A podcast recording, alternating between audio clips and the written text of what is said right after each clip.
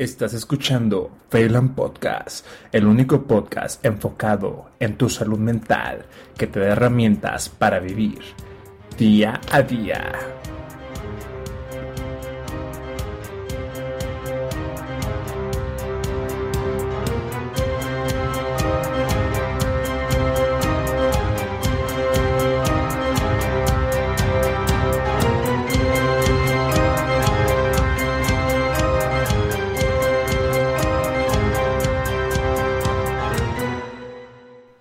¿Qué tal? Muchas gracias por escuchar un nuevo episodio de Phelan Podcast.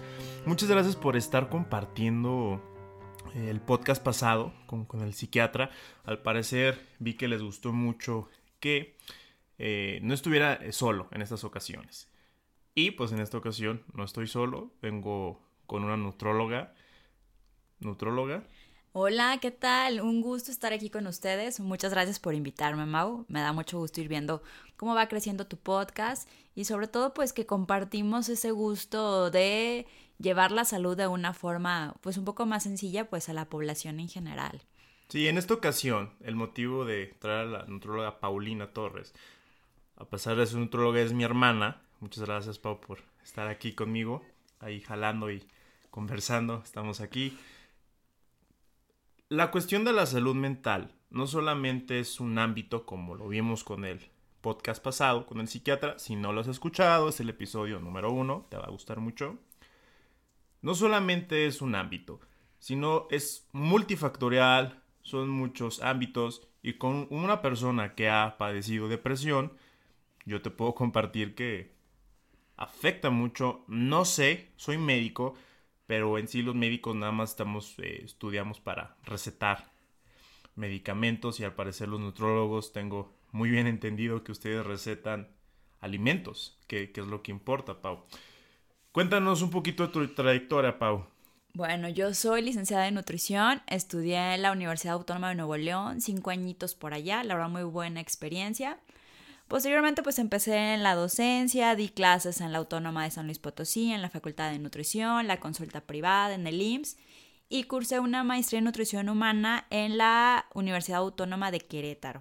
Muy bien, Pau, qué padre.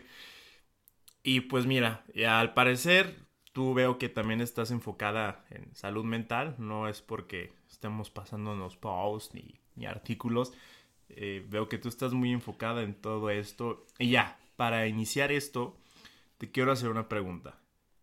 ¿Qué opinas de la alimentación de los mexicanos? Que si eso afecta en su salud mental.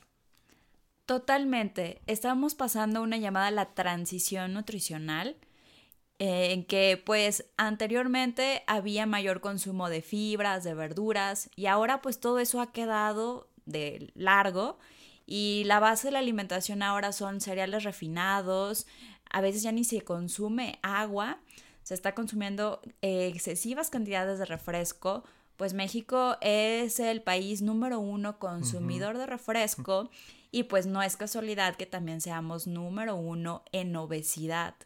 Tanto así que esas bebidas ahora hasta son bebidas sagradas en regiones de, Como en del sur ¿no? de México, en que pues se han metido muy cañón en la población que pues a veces son considerados ya como canasta básica.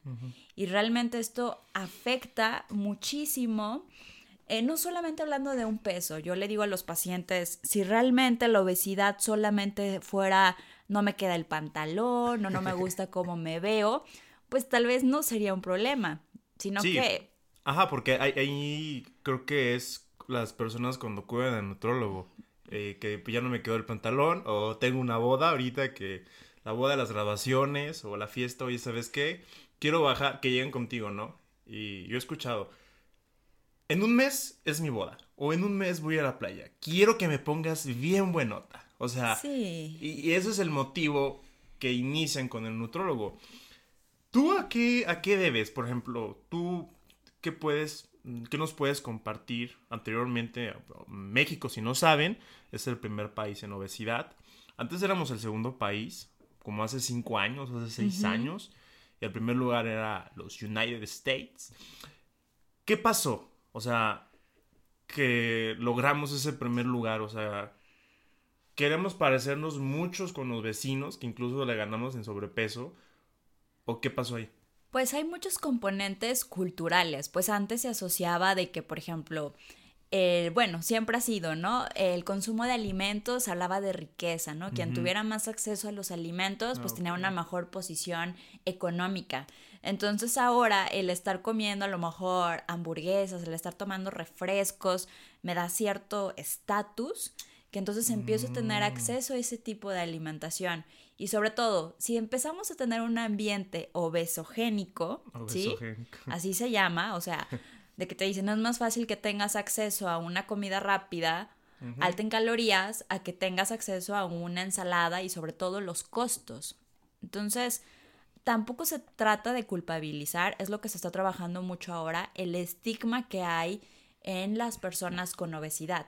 El primer punto es no llamarle gorditos, no decirles obesos, sobre todo para todo el personal de la salud. La etiqueta. Ajá, quitar esas etiquetas. Es una persona con obesidad, porque pues es un padecimiento, es una enfermedad que no recae toda la responsabilidad en el individuo. También el entorno te está haciendo que tú vayas teniendo ciertas elecciones que pues están disfrazadas de ser algo positivo, ¿no? Por eso también ahora la importancia del etiquetado claro de alimentos, no sé si lo han escuchado, el saber realmente qué es lo que estamos consumiendo. Va a ser súper bueno que ya vayas a la tiendita y ya puedas ver esas etiquetas que diga exceso de sodio, exceso de calorías, exceso de azúcares, contiene edulcorantes que a lo mejor lo sigues consumiendo, pero ya sabes lo que te estás llevando a la boca sin tener una ah, percepción de que es algo saludable.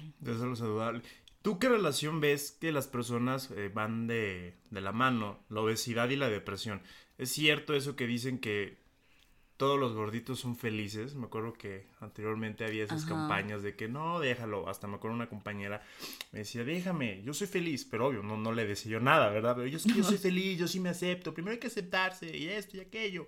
¿Tú qué opinas? Porque bueno, una cosa es lo que dicen las personas y otra cosa son las estadísticas y los números. Pues realmente aquí estamos hablando ya de microbiota intestinal, o sea, a lo que quería llegar. O flora pues, intestinal, ¿es lo mismo sí, eso? Anteriormente se conocía como la flora intestinal, es todo el conjunto de virus, de bacterias, hongos que viven pues en nuestro cuerpo, pero enfocándonos especialmente a los que habitan en el intestino, o sea, el intestino pues se ha conocido anteriormente como el segundo cerebro. O sea, oh, te dicen realmente con qué estás tomando tus decisiones. Con el cerebro o esas bacterias, hay un eje que se llama eje intestino-cerebro, que es la comunicación que tienen todas esas bacterias, virus que viven en tu intestino con tu cerebro, ¿no? A través del nervio vago hay una comunicación que esas pueden ser las que te están indicando cómete esa dona con chocolate, ¿verdad? O sea, entonces son tus bacterias las que te están diciendo, las que o sea, tienen su cerebrito, o sea, pues tienen esa comunicación, tienen necesidades cada vez que tú comes, o sea, a los 30 minutos tú puedes estar modificando tu microbiota intestinal. Es como digo, tú decides a qué bacterias alimentas de acuerdo a lo que tú comas. Si tienes una alimentación pues alta en cereales refinados, azúcares, grasas, pues van a estar creciendo esas bacterias que se alimentan de esos nutrientes. Si tú empiezas a mm. comer más fibra, verduras, cereales integrales, pues agüita natural. Todo eso va a estar favoreciendo que crezcan esas bacterias que van a cuidar de ti. Como dicen, cuida tus bacterias y tus bacterias van a cuidar de ti.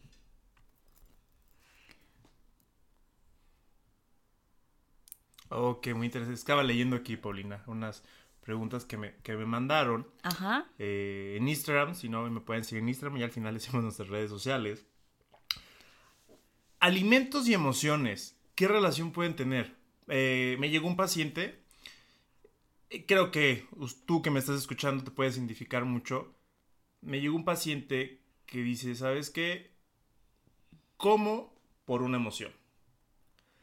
Hay momentos, los, los famosos atracones, ¿no? Que pueden ser los famosos atracones. Y después hasta ya saben la, la hora. A las 6 de la tarde me entra el atracón o si no en la noche. Y ellos refieren que se sienten ansiosos. Ajá. ¿qué, qué, qué es verdad de eso? Yo, el, yo, en mi punto de vista como médico, he visto que puede haber por ahí una cuestión de ansiedad, de que no se identifica bien qué onda, pero hoy en día ya es algo no normal, es algo habitual. Ajá. ¿Tú, tú qué, qué opinas? ¿Qué, ¿Qué está pasando? Pues tiene mucho que ver. Lo importante es identificarlo. O sea, mucha, muchos alimentos te evocan algún recuerdo, alguna emoción, algo de tu infancia. Sobre todo por eso es muy importante cuidar los momentos de comida en los niños, ¿no? En que sea un momento de tranquilidad, en que no estén pues las televisiones, que sea de convivir, porque ahí se pueden marcar muchos parámetros que cómo te vas a ir relacionando con la comida. Hay una frase que me gusta, como comes, en la forma en que te relacionas con la comida, te relacionas con el mundo. O hay un dicho mexicano. ¿no? En la forma en que agarra el taco, taco, se ajá. conoce a la persona, algo así dice. Ah. Entonces tiene mucho que ver. Y el punto es echarte un clavado y sobre todo saber que es un trabajo multidisciplinario, interdisciplinario, en donde la psicología, el psicólogo pues juega un papel también muy importante en llevar de la mano al paciente, en ir reconociendo qué es, o sea, por qué eliges lo que eliges, o sea, dejar de ¿Por qué vivir estás comiendo lo que estás comiendo? dejar de vivir en modo automático. Quien dice, ay, no, hombre, es que sí, agarro el chocolate y entro en atracón y, y ya, Y sí no me tengo quedo. llenadera. No Amigo. tengo llenadera y hasta se presume. Pero hay algo, escuché, no sé, recuerdo que en algún podcast alguien que contaba su testimonio de del chocolate, ¿no? Que esa persona no podía dejar de comer chocolate. Y haciendo como una introspección, Ajá. se dio cuenta que su papá siempre le regalaba un chocolate, siempre le regalaba un chocolate, pero su papá falleció de una manera repentina. Mm. Entonces, la forma en que ella canalizaba eso era como tener un atracón de chocolate. Pero muchos años esa persona no se había dado cuenta que era lo que la llevaba a estar O comiendo sea, ese eso. chocolate lo relacionaba con emoción que su papá y el cerebro lo tomaba. Ese Oh. duelo no resuelto de la forma en que su papá había fallecido, pues causaba ese enojo que tenía una mala canalización con el chocolate. Entonces, empezando a identificarlo, cambió la emoción hacia el chocolate y ahora lo disfruta. Ahora dice, no, me recuerda a mi papá, me como uno, Ahora con, lo con disfruto, amor, con... Ajá. ajá, y no a través del rencor, del enojo, ¿sí? De Entonces, la lluvia de emociones. que Exacto. luego, luego corre. Oye, me llamó mucho la atención mm, esto que dijiste de los niños. O sea, entonces también tiene, o sea, bueno, ya sabemos que en los niños todo importa mucho la toma de decisiones, la educación de los papás. Entonces también importa mucho eso de comer en familia, o sea, de que estén los cuatro sentados, Sí, sí, sí. comiendo y que platicando, o sea, yo había escuchado eso de un psicólogo, que creo que eso es la cura de muchos traumas. Quiero saber cuál es tu punto de vista desde, desde el nutrólogo. Sí, yo, por ejemplo, en mi práctica hospitalaria, que luego sí atiendo a, a niños, veo mucho esa problemática. Ahora, por el trabajo, los horarios de trabajo, jornadas extendidas, ya no hay un momento en que se sienten a comer. Yo le decía a algunos papás, porque van que el niño tiene bajo peso o el niño tiene obesidad, pero les digo, bueno, ¿qué está comiendo? Me dice, no, pues lo que come en la guardería. Ya llega a la casa y una manzana. Y, y le digo, pero no se sientan a la mesa. No, pues es que no, a lo mejor ya está la cena o cada quien come a deshoras. Y en lo primero que les hacía hincapié, pues no importa lo que, si no van a comer así tan fuerte, pero tengan esa rutina establecida de sentarse y hacer como pues, que están comiendo, que el niño se acostumbre. Porque ahora los, los tiempos modernos a ti y a mí, pues todavía nos tocó. La tele. Ajá. Pero ahorita son las iPads. A mí me tocó estando, eh, estando en Guadalajara viviendo solo, o estaba en Zacatecas igual viviendo solo, eh, comía y a la persona que tenía o el objeto que tenía era la tablet. Yo estaba viendo y a veces ni me daba cuenta no lo te que das estaba cuenta de lo que comiendo. estás comiendo. Y comía y ya me había parado, ya, me, me- o sea, entonces, eso pues yo digo, ah, caray, o sea, ya siendo un adulto joven, un adulto joven, pero ahorita los niños de 6, 8 años, ahora las personas con las que conviven, pues ya no la televisión, a nosotros nos tocó la televisión. Hay personas que nos pueden estar escuchando que les tocó el radio, Sí. pero ahora son las tablets y los papás no están. Dale la tablet hasta para comer. Sí, el niño ya ni sabe. Y la verdad, un niño pues es súper noble y se le pueden inculcar hábitos muy buenos. O sea, me han tocado en la consulta que llegan, no, sí, las verduras, pero si los papás no las consumen, o sea, se ve heredando el hábito, o sea, sí se debe de estar generando un entorno más sano, pues para los niños, porque si ahora se trata de compensar esa ausencia también con comida, de que, ay, no, pues está llorando, le doy dulces. Dale la coca. Dale el refresco, ya, pues sí. Y ya también para mí es más cómodo tomar el refresco. Entonces se van generando adicciones porque genera adicción, pues las cantidades industriales de azúcar. Imagínense en un niño, ya ese paladar se va educando esos sabores que obviamente le vas a dar verduras, pues le van a saber súper amargas. Entonces... Mm, ok, su... Tú me habías comentado una vez, Pau, de un, de un niño que tuviste en la consulta. Que era un niño que estaba, no sé, unos dos años, no me acuerdo, tres años que estaba bien gordito y que cada vez que se enojaba, o sea que hasta estaba llorando y llorando y se subía a la báscula y estaba todo enojado. Y la mamá le daba coca para que se tranquiliza. ¿Puedes compartir esa, este, esa historia? Sí, o sea, pues ver realmente lo que busca el niño pues es una atención y que realmente no sabe identificar sus emociones y si en lugar de hablarlo, dejar que llore, lo estás callando con alimentos, pues ¿qué tipo de adulto va a ser? O sea, en la toma de decisiones. Si de por sí está evidenciado que una ganancia de peso pues afecta la toma de decisiones. Esa es la, una de las siguientes preguntas que te quiero hacer. ¿Qué tanta relación hay en la toma de decisiones en las personas? Igual vamos a tirarnos por ahí en, en la depresión. Ya me comentaste de la microbiota para los que no saben, la microbiota, el 95% de la serotonina se libera en cuestión de... En el intestino. En el intestino, o sea, 95%, ¿eh?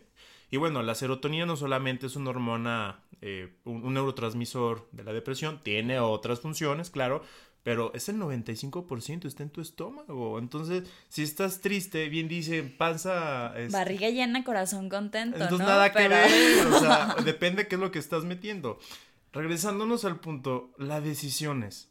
O sea, cómo afectan las decisiones. Lo que tengo, el, óvulo frontal, lo que tenemos atrás de la frente es la toma de decisiones.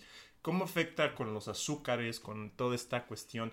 que ni siquiera es azúcar, ya es cosa industrial. Sí, jarabes de alta fructosa, jarabes de maíz modificados, o sea, eso es lo malo, que ya ni siquiera es el azúcar de caña tal cual, ¿no? Son todo ese conjunto de sustancias. Pues realmente sí afecta. Hay varios estudios en la ejecución de, de las decisiones va a estar afectando muchísimo. O sea, saber que el tejido graso no solamente es la grasita ahí que no hace nada.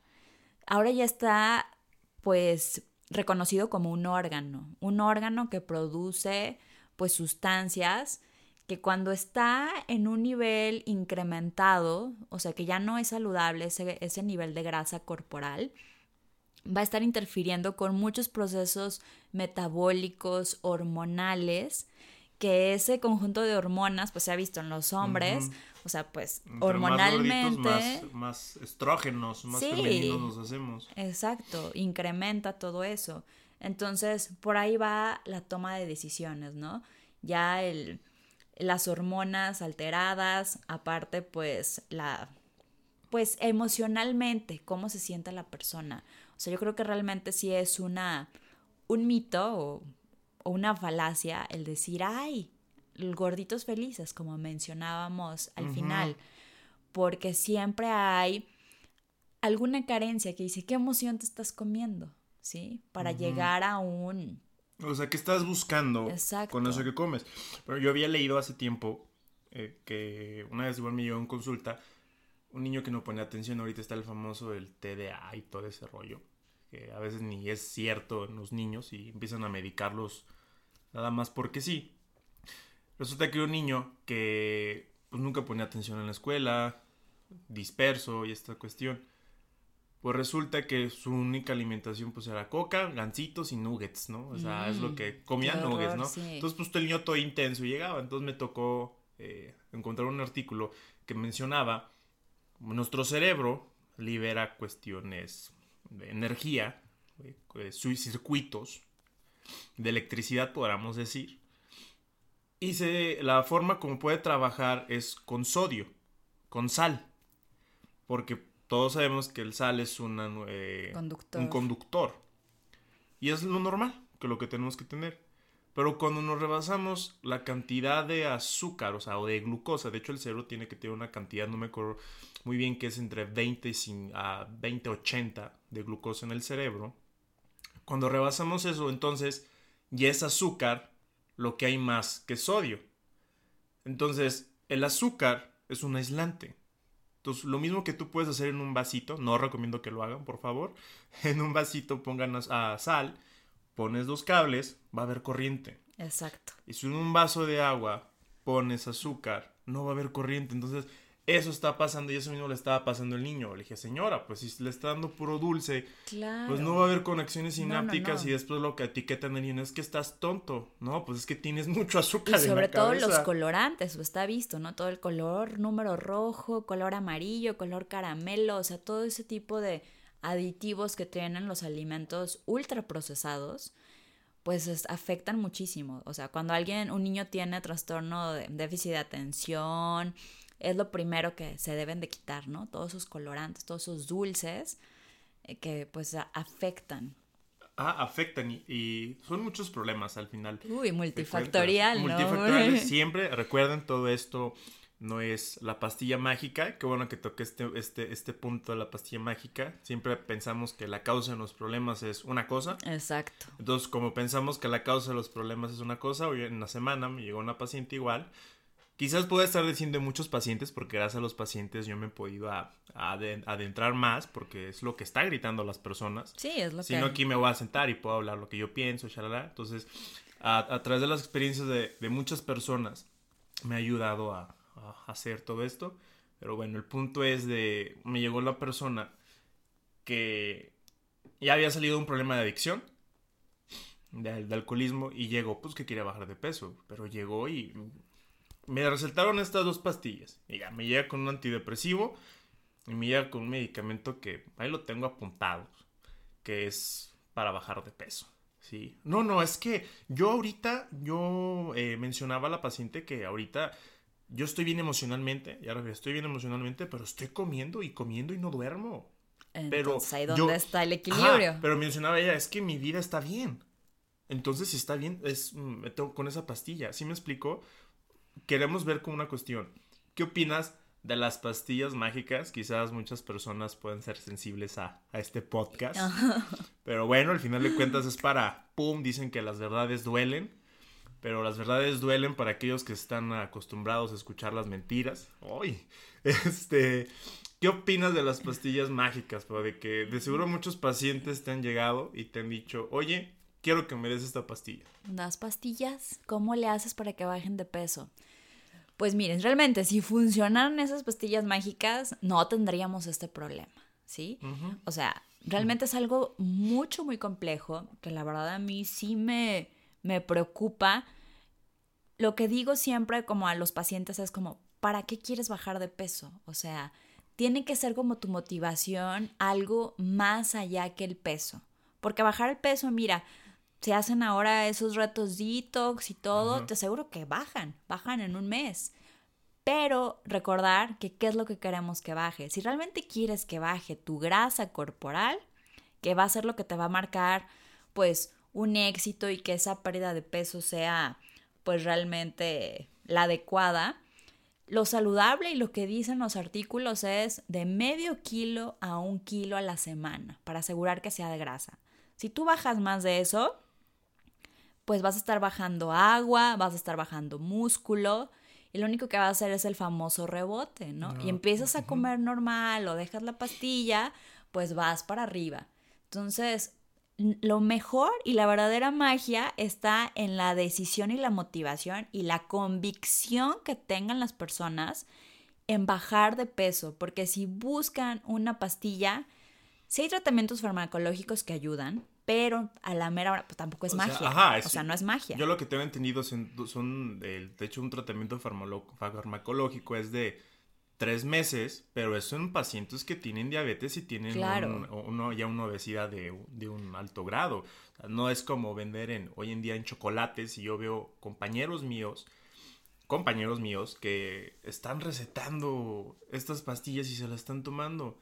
Yo quizás lo que puedo ver, Pau, que es como que buscan, sí bajan, llegan a bajar, eso sí es cierto, o sea, sí, sí, llegan a bajar, pero es un placer momentáneo. O sea, como que bajé ahorita en un mes me siento súper bien, me tomo todas las fotos que quiera para Instagram, las subo, todos los likes, shalala, las subo a Tinder y todo el Pero después, ¡pum! Sí. Pasa el rebote. Entonces, creo que y sale peor. Emocionalmente eh, se quiebra más la persona, ¿sí? Y es otra vez estar buscando algo más, algo más, cosas que puedan poner en riesgo.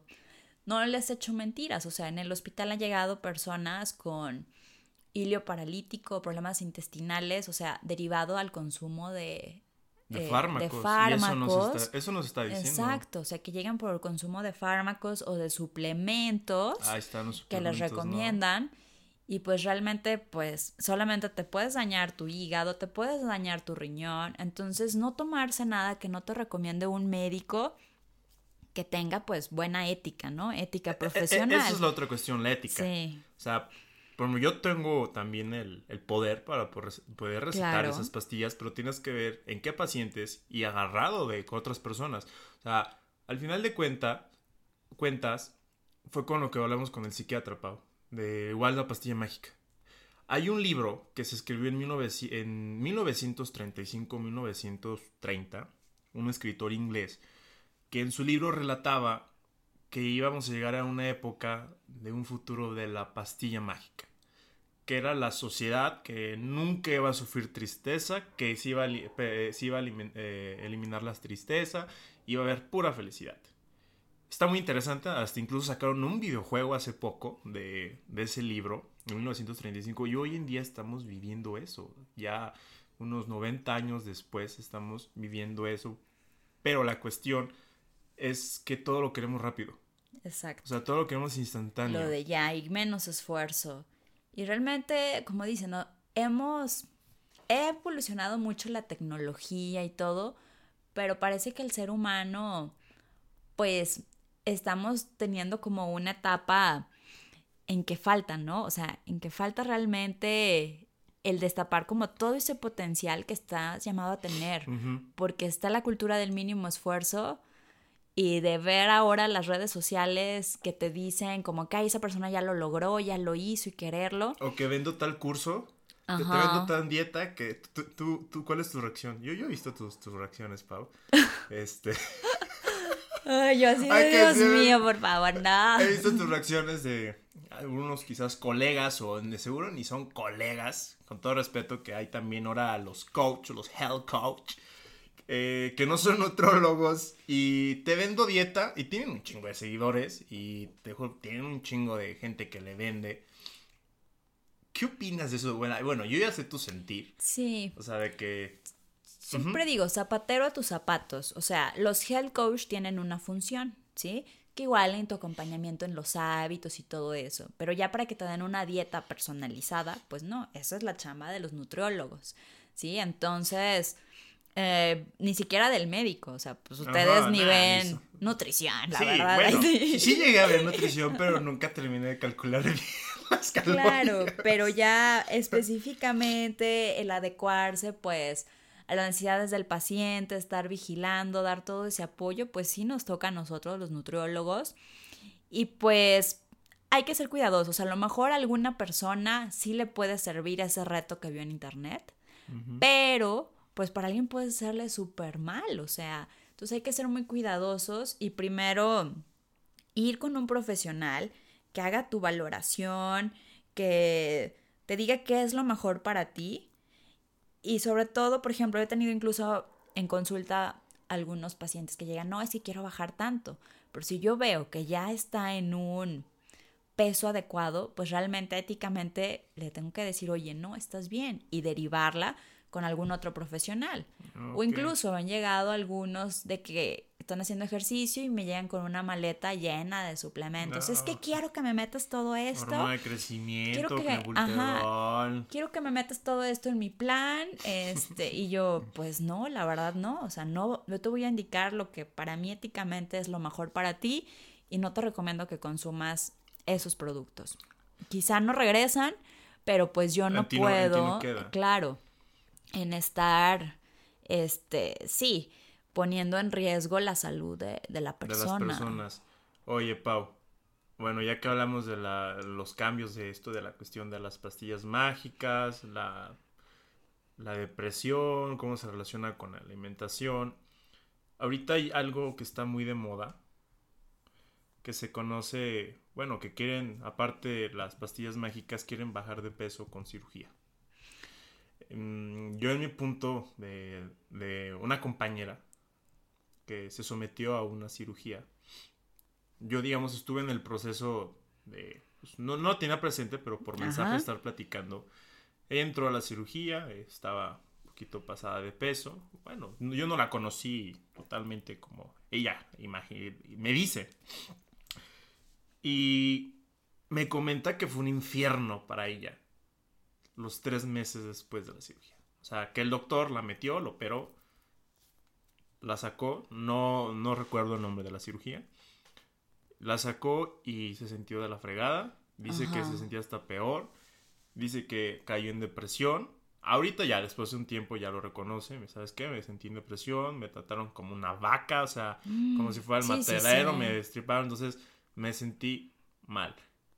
¿Cómo ves toda esta situación que de la bariatría? Y, eh, bueno, yo tengo mi punto de vista como médico. Quiero saber tu punto de vista como nutrólogo. Pues mira, bien realizada hay protocolos que seguir, ¿sí? Este, bien realizada, pues sí ayuda. No todos los pacientes son candidatos a cirugía bariátrica, pero sí requiere un trabajo multidisciplinario. El problema que yo veo hoy en día es que abundan ahora ya las cirugías bariátricas, ¿no? Está en el boom. Y hay quienes realmente no dan ese apoyo al paciente en sí. O sea, tiene que ser un análisis preoperatorio donde se evalúe incluso cómo está psicológicamente la persona. Porque si está quebrada, está mal, o sea, los estudios dicen las personas que andan buscando la pérdida de peso tienen un problema emocional, ¿sí? Mucho más de las que no lo buscan, ¿sí? O Sí, sea, sí, ya sí. quien llega a una cirugía bariátrica es alguien que a lo mejor ya intentó mil de cosas, ha hecho todo. Entonces emocionalmente a veces no están en su mejor momento. No se quieren hacer la, no sé, la liposcultura y todo este rollo, pero bueno, creo que es más fuerte esta cuestión. Sí, sí, sí. Lo que yo tengo entendido de esta cuestión de ahí el índice de masa corporal, o sea, es el, el peso sobre la talla, hay un número Mayor exacto. a 35, Ujú. si hay algunas patologías asociadas, ya sea diabetes, hipertensión, y mayor de 40, el índice de masa corporal, o que ya haya tenido muchos intentos de pérdida de peso y no haya tenido pues algún éxito. Ujú, Y, pero hoy en día se está manejando como igual como chocolates, ¿no? Claro. Se como chocolates, pero deja tú, la cirugía sale bien. Sí, sí, la sí. cirugía súper bien. Pero yo la verdad, lo que a mí me frustra, todo esto que estoy relacionando a salud médica, perdón, salud mental, que los dejan solo a los pacientes. Eso, el O sea, acompañamiento. ya nada más, ¿sabes qué? El primer, fue lo que me comentó mi compañera, mi amiga. El primer mes que dieta líquida. Segundo mes, dieta blanda. Y es lo único. Y ya estás lista. Y ella se sentía de la fregada, decía hasta me sentía peor antes de operarme. Y eso es lo que marca pues la evidencia científica. Eso sucede en, en la mayoría de los pacientes, porque estamos viendo ahora un cambio en la percepción, o sea, es un cambio muy rápido en tu cuerpo que tu cerebro pues le cuesta dificultad aceptarlo, incluso a veces hay expectativas de que ya viste cierta actriz o cierto personaje y te quieres ver así y te ves en el espejo, ándale Que se ve bien buena, con todo respeto, ¿no? te ves en el espejo y ves la piel flácida, o sea, que no se ve como quisieras. Esos... Entonces, si alguna persona ya tiene un antecedente de depresión, pues se va eso a estar incrementando. Entonces, el acompañamiento es muy importante. Si estás pensando hacerte una cirugía bariátrica, pues checa muy bien que el personal médico te dé todo ese seguimiento. porque también la literatura dice es un acompañamiento de por vida. Un paciente ok, con obesidad, incluso aunque no se haya hecho cirugía bariátrica, porque hay que ver, La cuestión mental. eh, sí, hay que ver que, por ejemplo, la obesidad puede ser parecida al alcoholismo, ¿sí? Una O sea, aunque hayas bajado de peso, pues siempre vas a tener, pues eso, ¿no? Le digo, los adipocitos, pues no se mueren, ¿no? Híjole. Esos siempre van a estar mandándote esa señal de que quiero comida, lléname, ¿no? Entonces, es un estar continuamente en apoyo psicológico, visita al nutriólogo, el que te enseñan a hacer un automonitoreo. La atención plena que ayuda muchísimo, Mindfulness. ¿sí? O sea, porque tienes que estar observándote todo el tiempo. ¿Qué es lo que estás haciendo? Exacto. Y para yo, eh, toda esta cuestión de cuando bajas de peso, lo que he visto en algunos pacientes, que están, ya bajan de peso, ya se hicieron la cirugía, están súper bien, ellos siguen su tratamiento, eh, pero siguen teniendo pensamientos de, de gordito. O sea, platico con ellos y digo, oye, o sea, ya bajaste, está súper bien, ahora que, no, no, no, es que más. Y, y siguen reaccionando, entonces creo que... La bueno, estructura mental. Ajá, no hay, no hay eh, cirugía de, de pensamientos ni cirugía de emociones. Estaría bien chingón, ¿no? De Eso que- realmente funcionaría.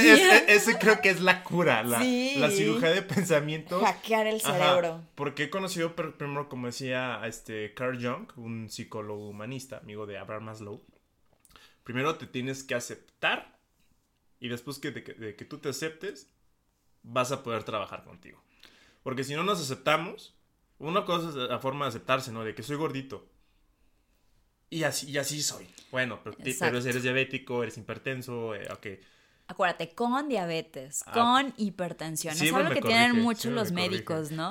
Ay, no, acuérdense, hay que quitar la etiqueta del paciente de la patología. Entonces, Siempre, siempre me estás corrigiendo. Paciente con obesidad, paciente con hipertensión, con diabetes. ¿Cómo digo? Hiper- hipertenso. Ah. Hipertenso, aparte, ¿no? sí. Este, sí, entonces la- la- las cirugías de, de cerebro y de pensamiento yo creo que estarían muy, muy interesantes. Sería un plano de Hoy en día no creo que puedan oportunidad. existir. Ajá, alguien que quiera aventarse eso, pues este, No, se, me puede no, mandar un aquí DM, Frankenstein aquí. un DM y ahí nos ponemos en contacto. Eh, bueno, Pau, ya para eh, concluir esto, ¿qué consejo tú le darías a una persona que, digamos, no se acepta con su peso o pues que está en un tratamiento o está ahorita en la lucha de bajar de peso en su nueva versión? ¿Qué le dirías?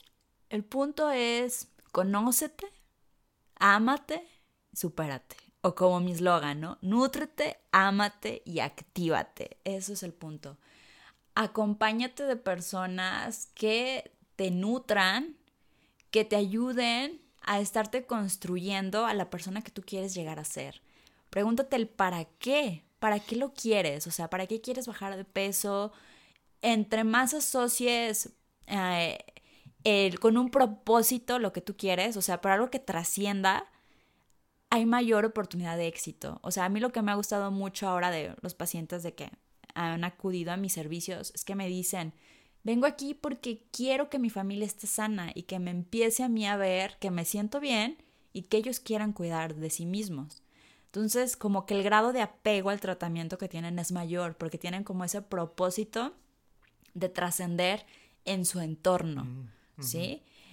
Y sobre todo que, por ejemplo, disfrute el proceso. O sea, les digo, quítate la idea de una dieta. O sea, no es No es dieta restricción y no es restricción y... es comer, es nutrirte, el estar metiendo más alimentos que realmente te aportan. Digo, cuando construyes una casa, buscas que tengan los mejores materiales, que el mejor ladrillo, que las ventanas, o sea, tratas de invertirle. Cuando tienes un coche o una bicicleta, una moto, le quieres poner el mejor aceite, la mejor gasolina, llevarlo a sus chequeos. Y por ejemplo, a ti te construye el alimento que consumes, ¿sí? O sea, cada alimento que tú comes pasa a formar parte de tus células. Vemos que alimentas a tus bacterias intestinales. Entonces, ver la trascendencia de lo que tú comes, más allá, no para solamente en el excusado, ¿no? Lo que tú te comes es el desecho, sino el cómo te puede ayudar a tener una mejor calidad de vida, el estar teniendo una mejor calidad de alimentos, o sea, nutrirte. Y ahora con el calentamiento global, el comer sano ya es un deber. Sí, estamos contaminando mucho, consumiendo demasiadas carnes, que eso afecta el calentamiento global. Entonces también como por responsabilidad debemos de tener una mejor selección de alimentos y exigir que nos den entornos más saludables. Muy bueno, me gustó mucho. Y así las a tus pacientes, sí, así las a tus pacientes. Imagínense una nutróloga como ella. Qué chingón, ¿no? Bueno, a pesar de que es mi hermana y es mi nutróloga, ya después creo que hablaremos más profundo en otros capítulos de eso. ¿Dónde, dónde te pueden encontrar, Pau? En las redes sociales, Instagram, Facebook, en YouTube como nutrióloga Paulina Torres. En Facebook estoy como nutrióloga-paulina Torres. Ok, muy bien. De todas formas, ahí voy a, estar posteando. En mi podcast, que ya próximamente mi hermano me está impulsando que ya lo haga. Tenemos que ser más personas. tenemos que ser más podcast que personas.